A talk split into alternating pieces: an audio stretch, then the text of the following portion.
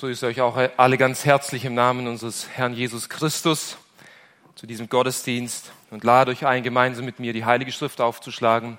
Zum ersten Petrusbrief. Wir wollen heute fortfahren mit der Auslegungsreihe des ersten Petrusbriefes. Wir wollen heute die Verse 6 bis 8 aus dem zweiten Kapitel gemeinsam betrachten. 1. Petrus Kapitel 2, die Verse 6 bis 8. Denn es ist in der Schrift enthalten, siehe, ich lege in Zion einen Eckstein, einen auserwählten, kostbaren. Und wer an ihn glaubt, wird nicht zu Schanden werden. Euch nun, den Glaubenden, ist die Kostbarkeit, den Ungläubigen aber der Stein, den die Bauleute verworfen haben, dieses zum Eckstein geworden. Und ein Stein des Anstoßes und ein Fels des Ärgernisses, die sich, da sie nicht gehorsam sind, an dem Wort stoßen, wozu sie auch gesetzt worden sind. Amen. Am 22. Mai 2022 antwortete die Reporterin Elisabeth von Sydow in Focus Online auf die Frage, wie viele Religionen es auf der Welt gibt, folgendermaßen. Ich zitiere, wie viele Religionen es gibt, lässt sich pauschal nicht beantworten. Neben den fünf Weltreligionen gibt es tausende kleinere Glaubensgemeinschaften, bei denen nicht immer klar ist, ob sie eine Religion oder doch eine Sekte sind. Zitat Ende. Also von diesen fünf großen Weltreligionen, von der diese, diese äh, Reporterin schreibt oder redet, das ist das Christentum, das Judentum, äh, der Islam, der Buddhismus und der Hinduismus. Das sind die fünf großen Weltreligionen. Und neben diesen fünf großen Weltreligionen gibt es unzählige, tausende Weltanschauungen und Religionen und Glaubensgemeinschaften. Doch die entscheidende Frage für uns heute Morgen lautet, was sagt Gottes Wort darüber, wie viele Weltanschauungen es gibt? Was sagt Gottes Wort im Kern darüber, wie viele Religionen es eigentlich gibt? Und Gottes Wort ist sehr klar. Die Antwort, die uns Gottes Wort auf diese Frage gibt, ist sehr klar. Es gibt eigentlich nur zwei Weltanschauungen. Es gibt eigentlich nur zwei Religionen, von der die Bibel spricht. Das ist einmal die der Gläubigen und das zweite die der Ungläubigen. Von diesen zwei Kategorien von Menschen spricht die Bibel. Von diesen zwei Weltanschauungen oder Religionen, wenn man sie so nennen will, spricht die Bibel.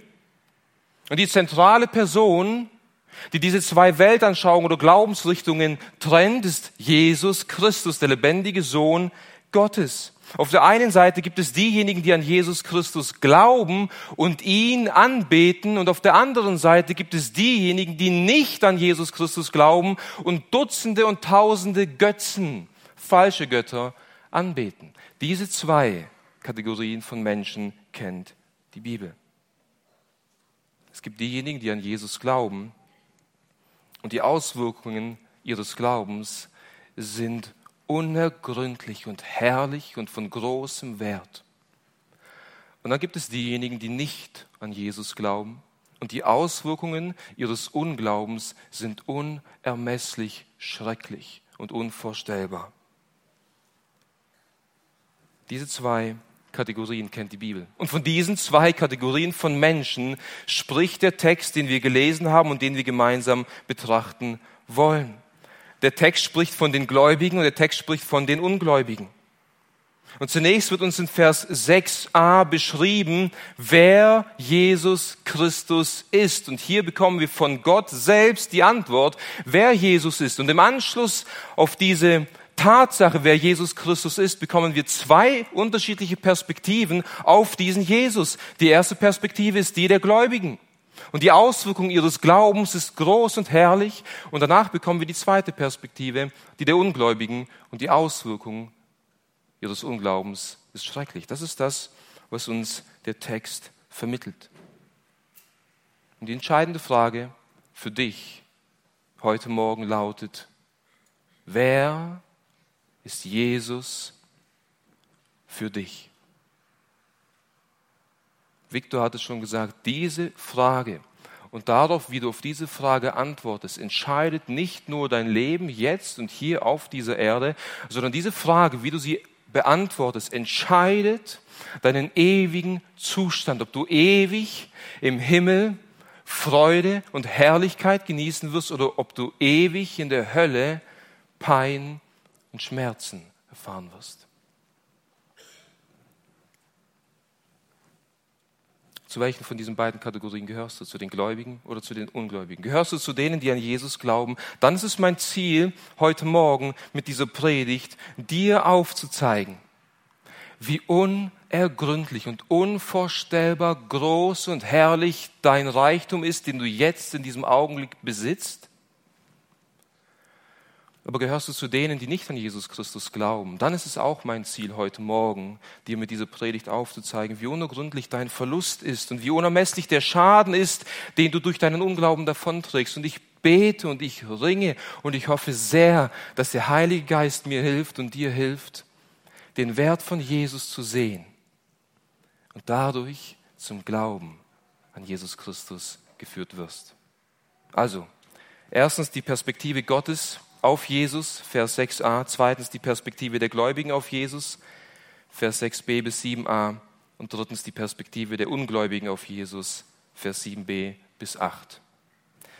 Lass uns die erste Perspektive betrachten, die Perspektive Gottes auf Jesus. Hier heißt es in 6, Vers 6a, denn es ist in der Schrift enthalten, siehe, ich lege in Zion einen Eckstein, einen auserwählten Kostbaren. Hier haben wir die Perspektive Gottes von seinem Sohn Jesus Christus. Und dieser Vers 6 beginnt mit einem Wort, denn. Und dieses Wort ist ein Bindewort und begründet das, was Petrus zuvor in den Versen gesagt hat. Und wir haben in der letzten Predigt über den Petrusbrief die Verse 4 und 5 betrachtet, wo es darum geht, dass wir als Gläubige das geistliche Haus, die Gemeinde bilden und dass Jesus Christus, der Sohn Gottes, das Fundament, der Eckstein dieses geistlichen Hauses ist. Und nun knüpft Petrus an diesen Gedanken an, dass Jesus der Eckstein ist und begründet diese Tatsache mit einem Vers aus dem Alten Testament. Mit einem Vers aus Jesaja, Kapitel 28, Vers 16. Und in dem Petrus das Alte Testament zitiert, holt er Gott als Zeugen, denn das Alte Testament war und ist dafür bekannt, dass es von Gott inspiriert ist, von Gott gehaucht, göttliche Autorität hat. Und Petrus sagt, denn es ist in der Schrift enthalten, siehe, ich lege in Zion einen Eckstein. Liebe Freunde, dieses Wort dieses kleine Wort siehe in unserem Text will von den Zuhörern die höchste Aufmerksamkeit hervorrufen. Dieses Wort siehe drückt Verwunderung und Staunen und überwältigt sein aus. Gott sagt hier sinngemäß, Achtung, was ich jetzt zu sagen habe, wird euch verwundern, es wird euch überwältigen, es wird euch ins Staunen bringen. Und was genau ist so überwältigend an dem, was Gott hier selbst sagt in seinem Wort. Nun, zunächst sagt Gott hier, siehe, ich lege in Zion einen Eckstein. Zion ist Jerusalem, Israel. Und Gott sagt hier, ich lege. Also Gott ist der Handelnde. Gott ist derjenige, der aktiv ist. Und er legt was? Er legt einen Eckstein in Jerusalem. Und dieses Wort Eckstein kann auch korrekt übersetzt werden, mit Abschlussstein. Dieser Eckstein oder dieser Abschlussstein bildet den wichtigsten Stein in einem Gebäude. Es ist der absolut wichtigste Stein in einem Gebäude. Dieser Stein bildet die Grundlage und gibt die Richtungen für das restliche Gebäude an. Wenn dieser Stein schief oder krumm oder schräg ist, wird das gesamte Gebäude schief, krumm oder schräg sein. Dieser Stein garantiert, dass die restlichen Mauern und Wände des Gebäudes präzise und exakt im Winkel stehen. Dieser Eckstein garantiert, dass das Gebäude einstürzt, nicht einstürzt. Es bildet sozusagen das feste Fundament, dass das Gebäude fest und sicher auf dem Boden steht. Und Gott sagt hier, ich setze in Zion, in Jerusalem einen Eckstein, einen festen Grund. Als nächstes sagt Gott hier, dieser Eckstein ist auserwählt. Er ist auserwählt. Das heißt, dass Jesus, der dieser Eckstein ist, vor über 2000 Jahren in Bethlehem von einer Jungfrau mit Namen Maria geboren wurde und dass dieser Jesus 30 Jahre nach seiner Geburt von den Juden überliefert und von den Römern hingerichtet wurde, ist kein Zufall. Es ist kein Zufall, es ist von Gott, er ist von Gott dazu erwählt worden. Gott hat seinen eingeborenen Sohn, die zweite Person der Gottheit, vor Grundlegung der Welt dazu erwählt, dass er zu einem bestimmten Zeitpunkt in der Menschheitsgeschichte Mensch wird. Er hat den Ort bestimmt, wo er geboren wird. Er hat die Personen bestimmt, die ihn zeugen werden. Oder die, von, von, der, von der er kommen wird, von Maria. Er hat auch seinen Werdegang bestimmt und er hat den Zeitpunkt seines Todes bestimmt, er hat die Art und Weise seiner Hinrichtung bestimmt und Gott hat auch seinen Sohn dazu erwählt, von den Toten aufzuerstehen. Er ist ein auserwählter Eckstein. Das ist, was Petrus sehr, sehr deutlich in seiner ersten Pfingstpredigt in Apostelgeschichte 2 ab Vers 23 sagt. Als er zu den Juden, zu seinen Landsleuten redet, sagt er, und diesen Mann habt ihr durch Menschen, die nichts vom Gesetz wissen, also von den Römern, ans Kreuz nageln und töten lassen. Allerdings war es von Gott beschlossen und vorherbestimmt.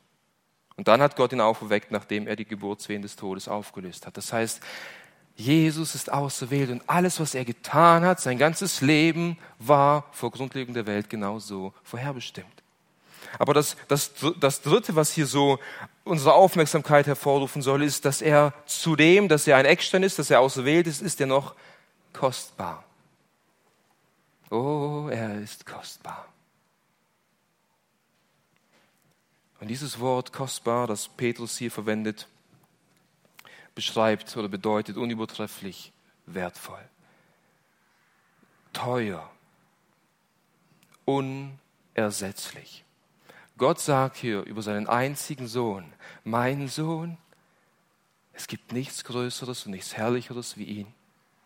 Es gibt nichts, was mir teurer ist als mein einziger Sohn. Er ist unübertroffen wertvoll. Er ist unersetzlich. Es gibt nichts im Himmel und auf der Erde, was größer und herrlicher ist wie mein Sohn. Er ist die zweite Person der Gottheit. Er ist der Abdruck seines Wesens und der Abglanz seiner Herrlichkeit. In ihm wohnt die ganze Fülle der Gottheit leibhaftig. Und aus diesem Grund sagt Gott, siehe,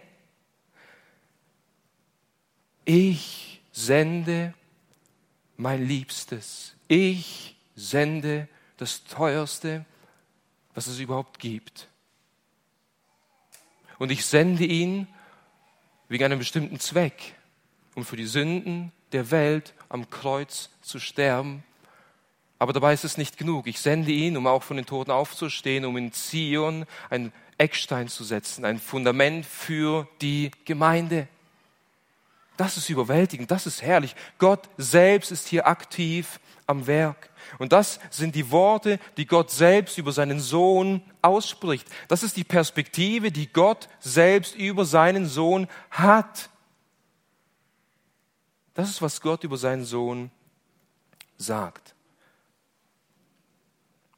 Und die Frage lautet, welche Perspektive hast du über seinen Sohn? Welche Perspektive hast du über Jesus Christus? Wie denkst du über ihn? Wie siehst, siehst du ihn? Siehst du ihn genau so, wie der Vater ihn sieht? Oder nicht? Und nun werden uns diese zwei Perspektiven vorgestellt. Die erste Perspektive ist die der Gläubigen. Die Perspektive der Gläubigen auf Jesus und ihre Auswirkungen. Vers 6b, hier heißt es, und wer an ihn glaubt, wird nicht zu Schanden werden. Wer an ihn glaubt, wird nicht zu Schanden werden. Nachdem Gott der Vater selbst die Herrlichkeit seines Sohnes aufgezeigt hat und aufgezeigt hat, wer sein Sohn eigentlich ist, kommt eine überwältigende und herrliche Verheißung. Wer an diesen Jesus glaubt, den ich in Zion hingestellt habe, der wird nicht zu Schanden werden. Das ist die Verheißung, die uns Gott selbst gibt. Nun, wir müssen kurz definieren und, und, und innehalten und verstehen, was heißt es hier, wenn Petrus oder wenn Gott sagt, wer an ihn glaubt. Was heißt es, an Jesus zu glauben? Und ich denke, echter, rettender Glaube umfasst mindestens drei Punkte. Erstens umfasst echter Glaube den Verstand, zweitens die Gefühle und drittens den Willen eines Menschen. Zunächst der Verstand. Wir müssen, du musst verstehen, wer Jesus ist. Du musst es gehört haben, wer Jesus ist. Du musst das Evangelium verstehen. Dass Gott ein heiliger Gott ist. Das heißt, er ist vollkommen rein und ohne Sünde und dass keine Sünde und Unreinheit in seiner Gegenwart bestehen kann. Und weil wir alle Sünder sind, weil Gottes Wort es uns vermittelt, aber weil es auch die Praxis im Alltag zeigt, können wir vor diesem Gott nicht bestehen. Wir sind unter seinem Zorn und unter seinem Gericht. Und alleine Jesus Christus, indem er ein perfektes und sündloses Leben gelebt hat und am Kreuz für deine Sünde stellvertretend den Zorn Gottes auf sich genommen hat und gestorben ist und am dritten Tag auch verstanden ist, können wir gerettet werden. Diese Tatsache muss erstmal mit dem Verstand gehört und begriffen werden. Aber das reicht nicht, um gerettet zu werden. Du musst dieser Tatsache auch zustimmen mit deinem Herzen. Du musst sagen, ja, ich glaube, dass Gott existiert und dass er heilig ist und dass ich ein Sünder bin und dass ich vor ihm nicht bestehen kann. Und ich glaube und ich stimme dieser Tatsache zu, dass alleine Jesus mich retten kann. Und wenn du dieser Tatsache zustimmst, dann wirst du mit deinem ganzen Herzen und mit deinem Willen dich auf das Werk und Opfer Jesus Christus stützen und ihm vertrauen und sagen, nicht durch mich, ich kann nichts tun, um gerettet zu werden, alleine durch dich. Das ist Glaube. Du verstehst etwas, du stimmst dieser Sache zu und du setzt dein Vertrauen vollkommen auf Jesus. Und Petrus sagt, jeder, der so an Jesus glaubt, wird nicht zu Schanden werden. Wird nicht zu Schanden werden. Dieses Wort oder dieser Begriff im Griechischen nicht zu Schanden werden meint oder wenn, wenn man zu Schanden wird, bedeutet es, dass dein Vertrauen missbraucht wurde oder auch, dass deine Hoffnung zunichte gemacht wurde. Und Gott verheißt und verspricht, wenn du dein ganzes Vertrauen auf meinen Sohn setzt, wird dein Vertrauen nicht missbraucht werden. Wenn du deine ganze Hoffnung auf meinen Sohn setzt, dann wird deine Hoffnung nicht zu Schande werden. Und Petrus gebraucht hier im Griechischen die höchste Form der Verneinung, die es gibt im Griechischen. Er sagt hier auf gar keinen Fall, unter keinen Umständen, es wird nichts geben, dass deine Hoffnung zu Schanden wird.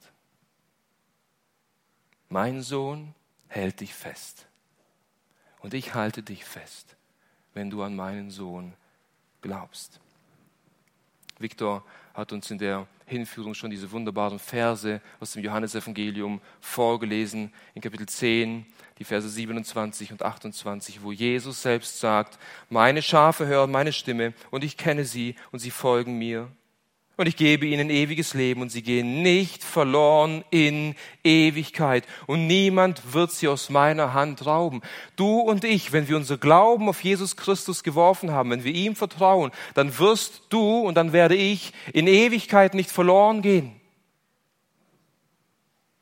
Jesus sagt, niemand wird sie aus meiner Hand rauben. Ihm ist gegeben alle Gewalt im Himmel und auf der Erde. Er ist der Mächtige, der Allmächtige. Und wenn wir in seiner Hand sind, dann wird niemand größer sein wie er der uns aus seiner Hand rauben kann. Wir werden nicht zu Schanden kommen. Jesus wird uns nicht wegstoßen. Er sagt, kommt her zu mir alle, die ihr mühselig und beladen seid. Ich werde euch Ruhe geben. In Jesus haben wir jemanden, der dich vollkommen versteht, der dich liebt und der versteht, wie es dir geht. Er ist ein hoher Priester, der in allem versucht wurde, wie du und ich. Er hat vollkommenes Mitleid mit dir. Und wenn du im Glauben mit einem gebrochenen Herzen zu ihm kommst, wirst du angenommen werden, und zwar nicht nur für den Moment, sondern für alle Ewigkeit. Petrus geht vor, fährt fort und zeigt uns am, in Vers 7a ein weiteres Privileg, das die Gläubigen genießen, wenn sie an Jesus glauben. Euch nun, den Glaubenden, ist die Kostbarkeit. Einige Übersetzungen übersetzen diesen Vers so, Für euch nun, die ihr glaubt, ist er kostbar. Und hier meint diese Übersetzung, dass wir den Wert von Jesus Christus erkannt haben. Wir haben die, die, die, Kostbarkeit, die Herrlichkeit, die Schönheit von Jesus Christus erkannt.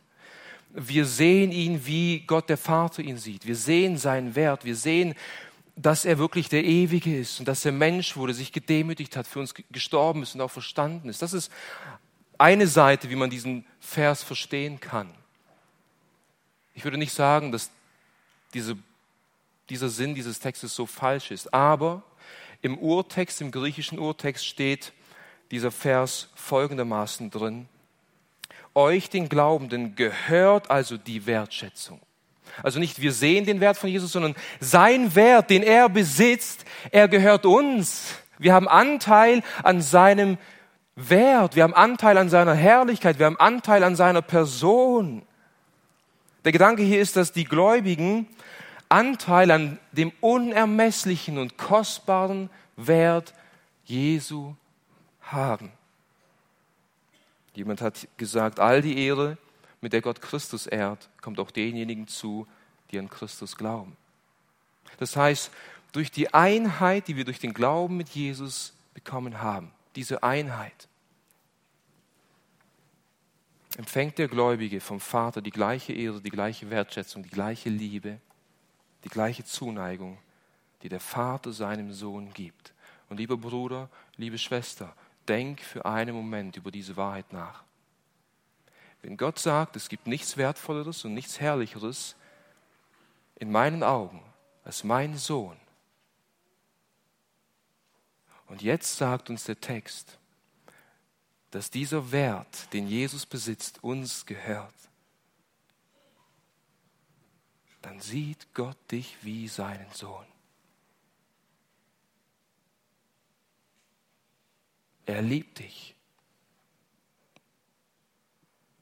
Er empfindet etwas für dich.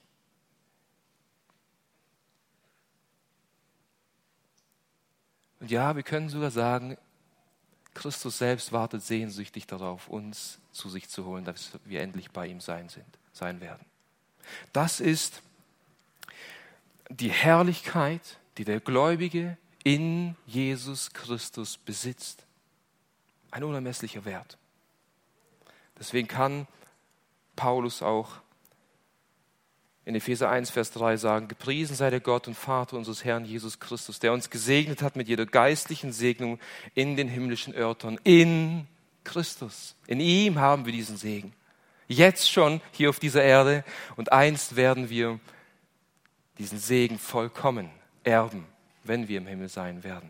Und wir müssen immer wieder neu an die Situation der Leser von Petrus erinnert werden. Die Leser von Petrus sind Fremdlinge. Sie werden als Fremdlinge bezeichnet. Das heißt, ich gehe davon aus, ähm, dass hier Juden, die aus, aus Israel ähm, hinaus ausgewandert sind, in, in Kleinasien leben, nicht in ihrer eigenen Heimat wohnen. Sie sind Fremdlinge an einem Ort, was nicht ihre Heimat ist. Und zudem kommt noch dazu, dass Petrus sie tröstet und sagt, lasst euch durch das Feuer der Verfolgung nicht befremden in Kapitel 4. Das heißt, sie sind an einem fremden Ort und sie werden noch verfolgt aufgrund ihres Glaubens. Sie durchleben viele Versuchungen, viele Herausforderungen.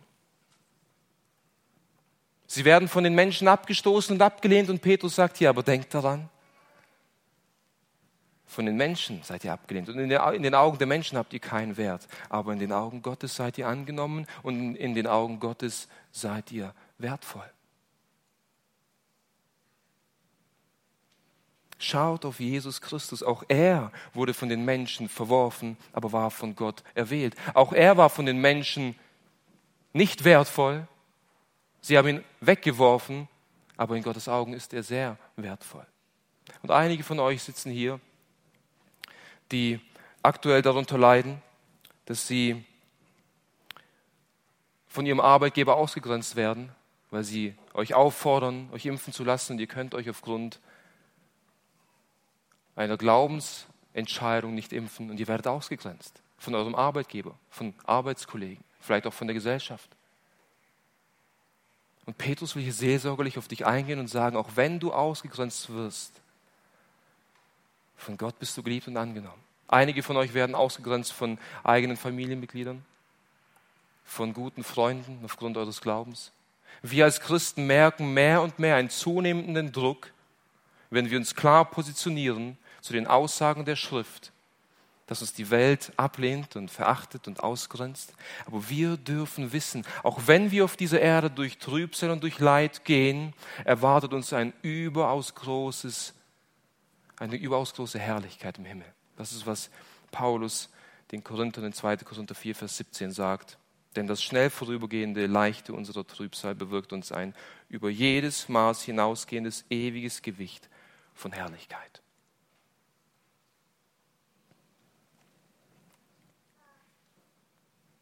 Das ist der Segen, den du und ich haben, wenn wir an Jesus glauben.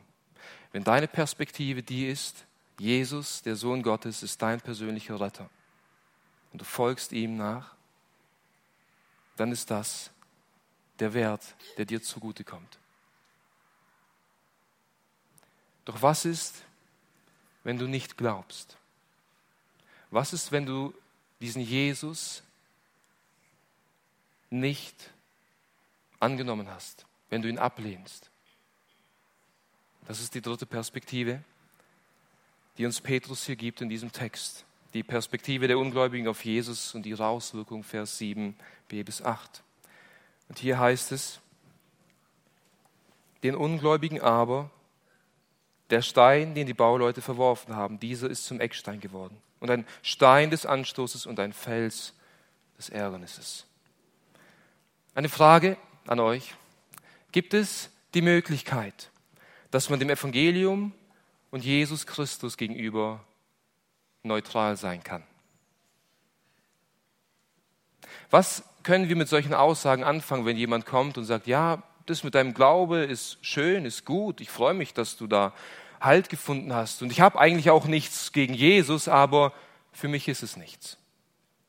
Was können wir mit solchen Aussagen anfangen? Kann ein Mensch wirklich neutral gegenüber Jesus Christus sein?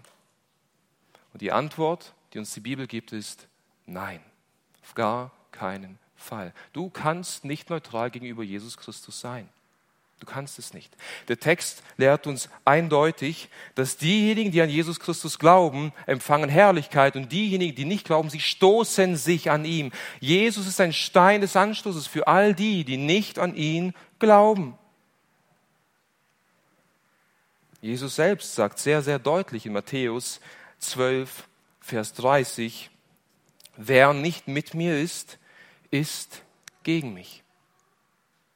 Ich denke, klarer kann man diese Aussage nicht treffen. Wer nicht mit mir ist, kann seinen eigenen Weg gehen, ist schon okay.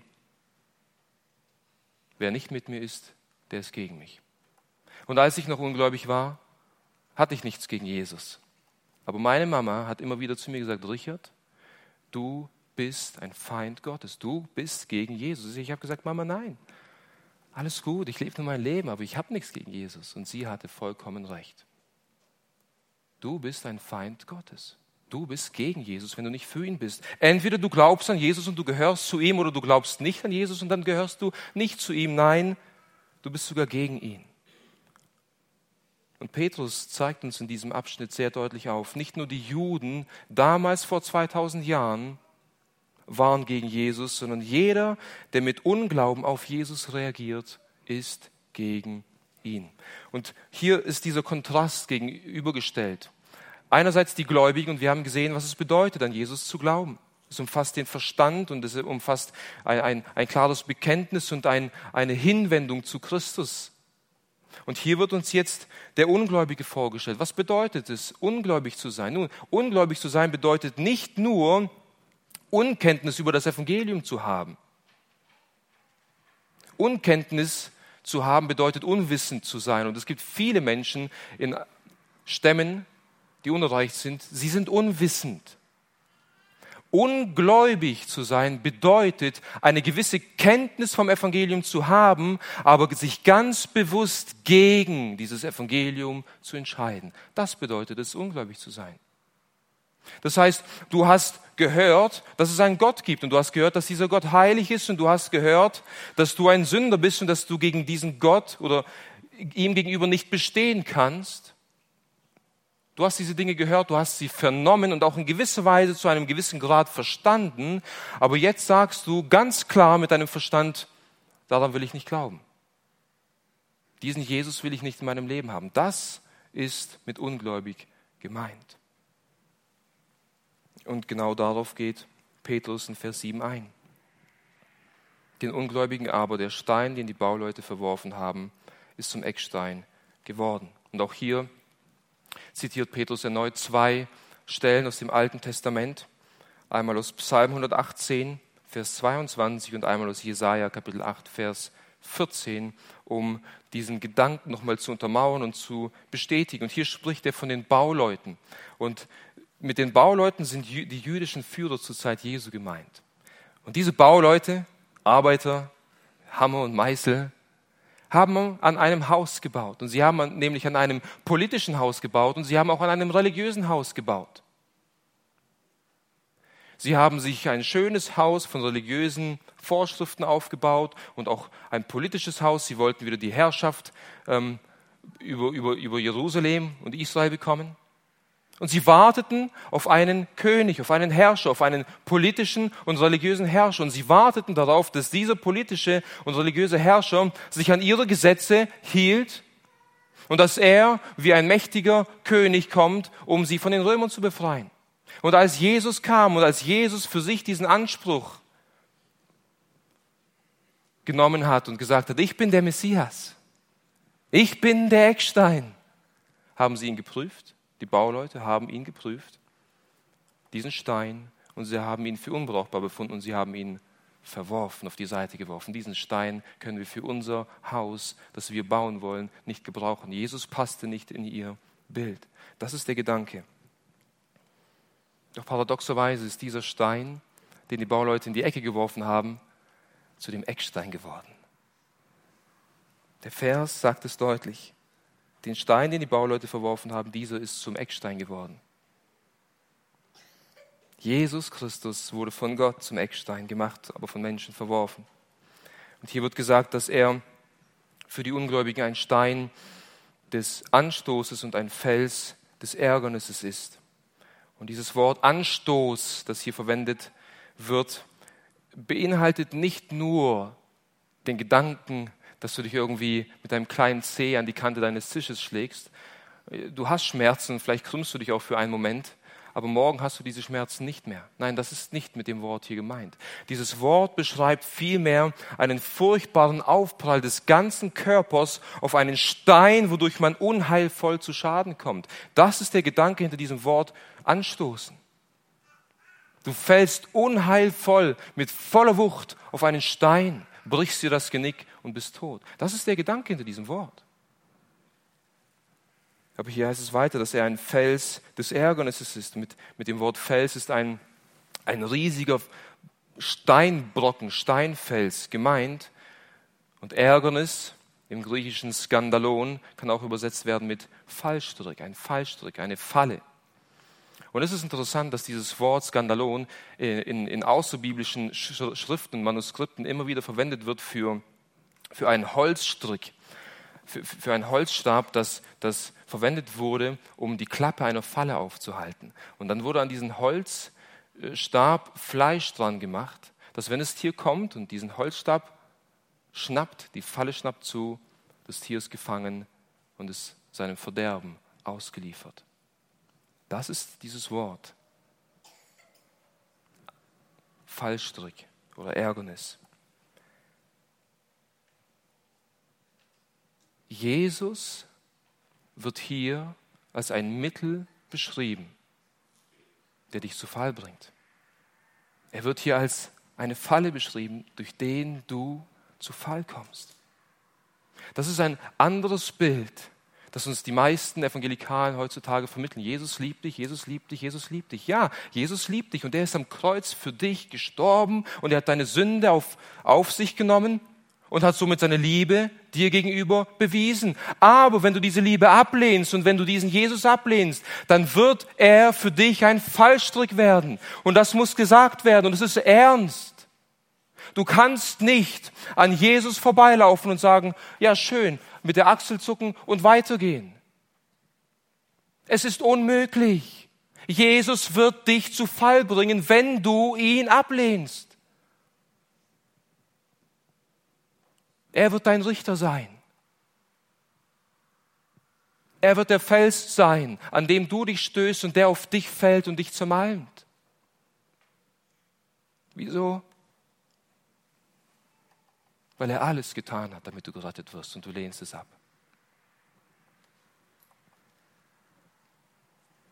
Jesus ist für viele Menschen ein Ärgernis. Paulus erklärt in 1. Korinther 1, Vers 23, wieso Jesus und das Evangelium ein Ärgernis ist. 1. Korinther 1, Vers 23. Wir aber predigen Christus als gekreuzigt, den Juden ein Anstoß, den Nationen eine Torheit. Wir predigen Christus als gekreuzigt und das ist der Anstoß. Das ist der Anstoß, Christus als gekreuzigt zu predigen. Das ist das Wort vom Kreuz. Das ist für viele Menschen eine Torheit, ein Anstoß. Das Wort vom Kreuz beinhaltet dass man die Existenz eines heiligen Gottes anerkennen muss. Man muss anerkennen, dass man eingestehen muss, dass man einlegen muss vor einem heiligen Gott. Das Wort vom Kreuz beinhaltet, dass man eingestehen muss, dass man ein Sünder ist und dass man schuldig ist vor Gott. Dass man erkennen muss, dass man aus eigener Kraft nicht gerettet werden kann. Das heißt, man muss sich demütigen. Das Wort vom Kreuz beinhaltet, dass man daran glauben muss, dass Gott in Jesus Mensch wurde und sich selbst gedemütigt hat, um am Kreuz zu sterben. Das ist das Wort vom Kreuz. Und das ist für viele Menschen ein Anstoß, ein Ärgernis. Das wollen viele Menschen nicht wahrhaben, nicht anerkennen. Und genau daran liegt die Ablehnung. Und genau daran liegt der Stoß, woran sich so viele Menschen stoßen. Petrus sagt es am Ende von Vers 8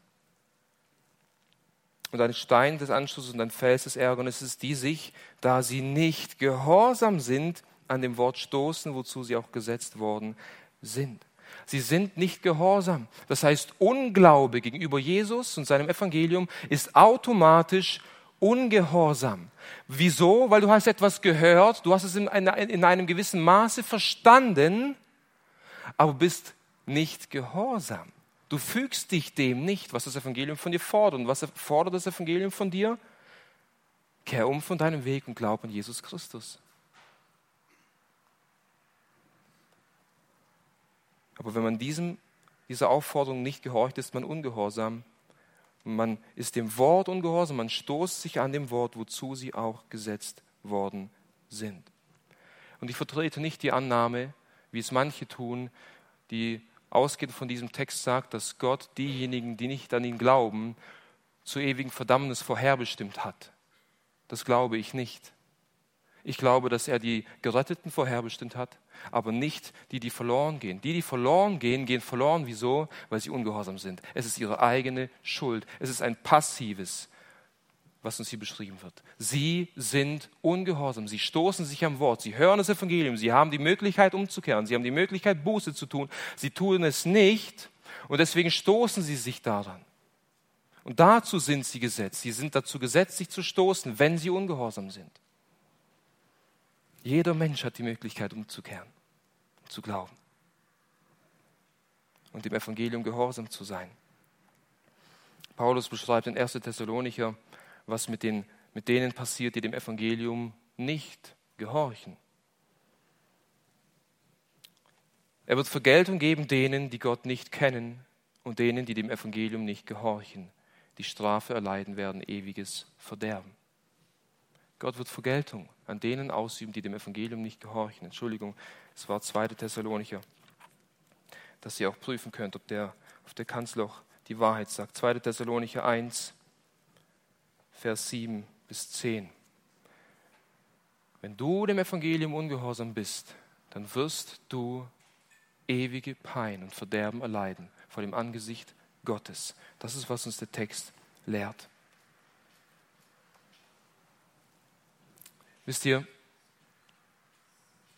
der, der dir den Weg in den Himmel gezeigt hat, der, der dir den Weg zum Vater geebnet hat. Der, der der Weg ist.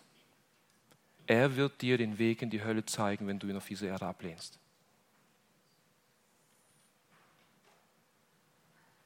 Der Einzige, der den Weg in den Himmel zeigen kann. Wenn du ihn ablehnst, wird er dir den Weg in die Hölle zeigen. Und ich denke, das ist, was uns dieser Text sehr deutlich zeigt und sagt. Und ich, wir, haben, wir haben gesehen, was ist die Sichtweise und Perspektive Gottes auf seinen Sohn. Gott sagt, ich habe meinen Sohn gesendet als Eckstein. Und jeder, der an ihn glaubt, bekommt unermesslichen Wert. Auch wenn er auf dieser Erde leiden muss, du bist unendlich wertvoll und gesegnet in den Augen Gottes. Aber diejenigen, die diesen Eckstein bewusst und willentlich ablehnen, auf sie wartet ewige Strafe und ein unermesslicher Verlust. Und so will ich dich, wie ich auch zu Beginn gefragt habe, nochmals fragen, wer ist Jesus für dich?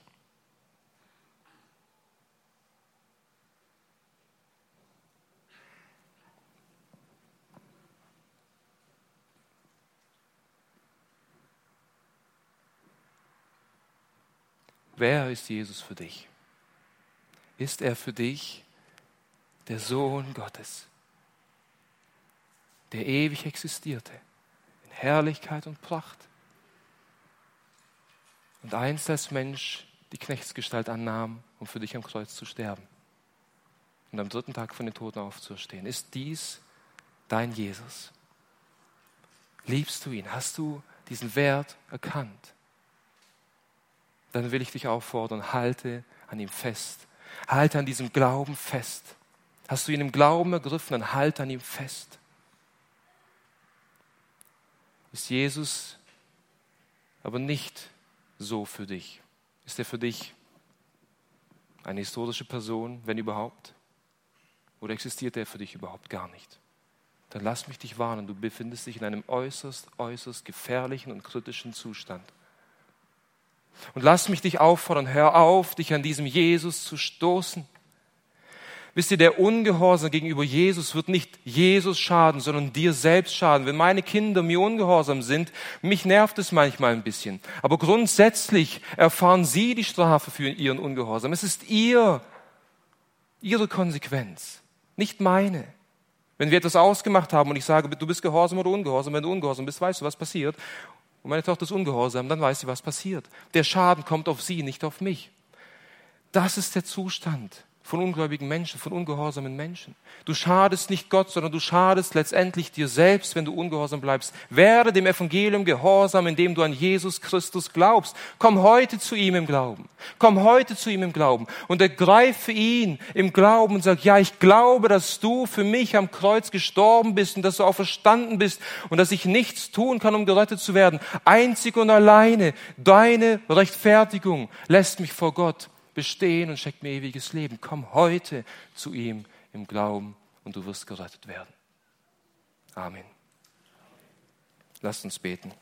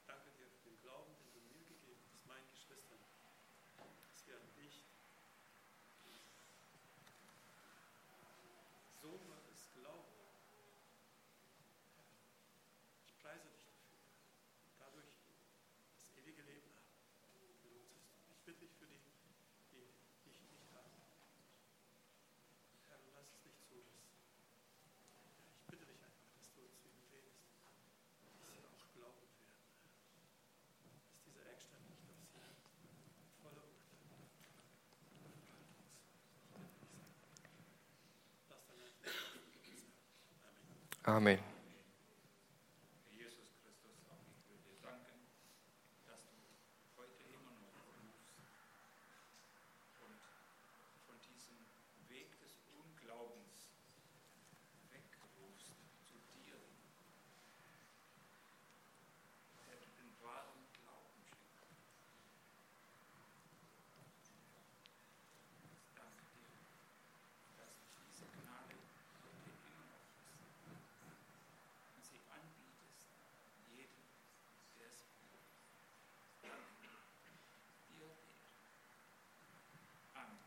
Amen.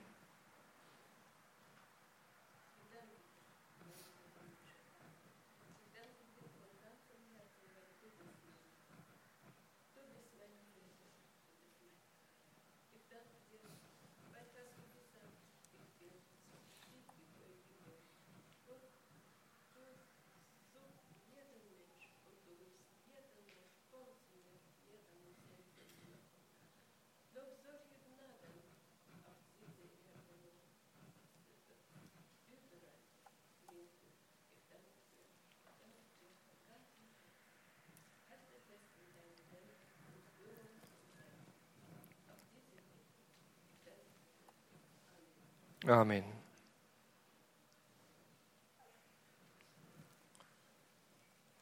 Vater, dein Wort ist ein Hammer, das Felsen zerschmettert, aber gleichzeitig ist dein Wort auch Balsam für die Seele. Und so beten wir im Namen deines Sohnes Jesus Christus, dass dieses Wort einerseits wie ein Hammer steinerne Herzen zerschlägt, aber wie Balsam diese Herzen wieder formt und rettet in Jesu Namen. Amen. Ihr dürft euch setzen.